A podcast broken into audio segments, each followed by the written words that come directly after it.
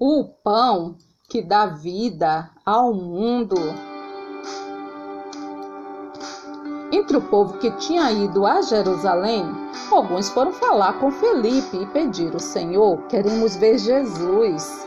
Enquanto isso, outros barcos chegaram da cidade de Tiberíades e encostaram perto do lugar onde a multidão tinha comido pão depois de o Senhor Jesus ter dado graças. Quando a multidão encontrou Jesus, perguntaram a ele: Mestre, quando foi que o Senhor chegou aqui? Jesus respondeu: Vocês estão me procurando porque comeram os pães e ficaram satisfeitos, e não porque entenderam os meus milagres. Não trabalhem a fim de conseguir a comida que se estraga, mas a fim de conseguir a comida que dura para a vida eterna. O Filho do Homem dará essa comida a vocês, porque Deus, o Pai, deu provas de que tem autoridade. Bem, chegou a hora de ser revelada a natureza divina do Filho do Homem. O que é que Deus quer que a gente faça? Perguntaram eles. Ele quer que vocês creiam naquele que ele enviou, respondeu Jesus. Eles disseram: Que milagre o Senhor vai fazer para a gente ver e crer no Senhor? O que é que o Senhor pode fazer?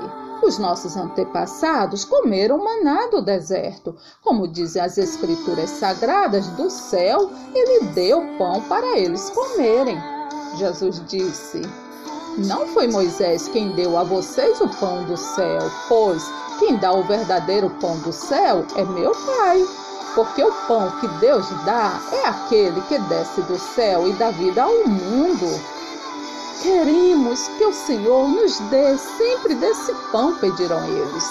Jesus respondeu: Eu sou o pão da vida. Quem vem a mim nunca mais terá fome, e quem crê em mim nunca mais terá sede. Mas eu já disse que vocês não creem em mim, embora estejam me vendo. Então eles começaram a criticar Jesus porque ele tinha dito: Eu sou o pão que desceu do céu. E diziam: Este não é Jesus, filho de José? Por acaso nós não conhecemos o pai e a mãe dele? Como é que agora ele diz que desceu do céu? Jesus respondeu: Parem de resmungar contra mim. Mas, por causa disso, muitos seguidores de Jesus o abandonaram e não o acompanhavam mais. E muitos que ouviram isso reclamaram: O que ele ensina é muito difícil. Quem pode aceitar esses ensinamentos? Eles tinham visto Jesus fazer todos esses milagres, mas não criam nele, para que se cumprisse o que disse o profeta Isaías: Senhor, quem creu na nossa mensagem e quem viu que era o Senhor que estava agindo. Não podiam crer, porque, como disse Isaías, Deus cegou os olhos deles e fechou a mente deles para que não vejam e não entendam e não se voltem para Ele e sejam curados por Ele. Isaías disse isso porque viu a revelação da natureza divina de Jesus. Então, Jesus em seguida disse bem alto: Quem crê em mim, crê não somente em mim, mas também naquele que me enviou. Quem me vê, vê também aquele que me enviou. Eu afirmo a vocês que isto é verdade. Se um grão de trigo não for jogado na terra e não morrer, ele continuará a ser apenas um grão mas se morrer, dará muito trigo. Quem ama a sua vida não terá vida verdadeira, mas que não se apega à sua vida neste mundo ganhará para sempre a vida verdadeira. Quem quiser me servir, siga-me, e onde eu estiver, ali também estará este meu servo, e meu Pai honrará todos os que me servem. Muitos líderes judeus creram em Jesus, mas não falavam publicamente a favor dele para que os fariseus não os expulsassem da sinagoga. Eles gostavam mais de ser elogiados pelas pessoas do que ser elogiados por Deus. E Jesus continuou: Agora estou sentindo uma grande aflição. O que é que eu vou dizer? Será que eu vou dizer, Pai, livra-me desta hora de sofrimento? Não, pois foi para passar por esta hora que eu vim. Pai, revela a tua presença gloriosa. Então, do céu veio uma voz que dizia: Eu já a revelei e a revelarei de novo. A multidão que estava ali ouviu a voz e dizia que era um trovão. Outros afirmavam que era um anjo que tinha falado com Jesus.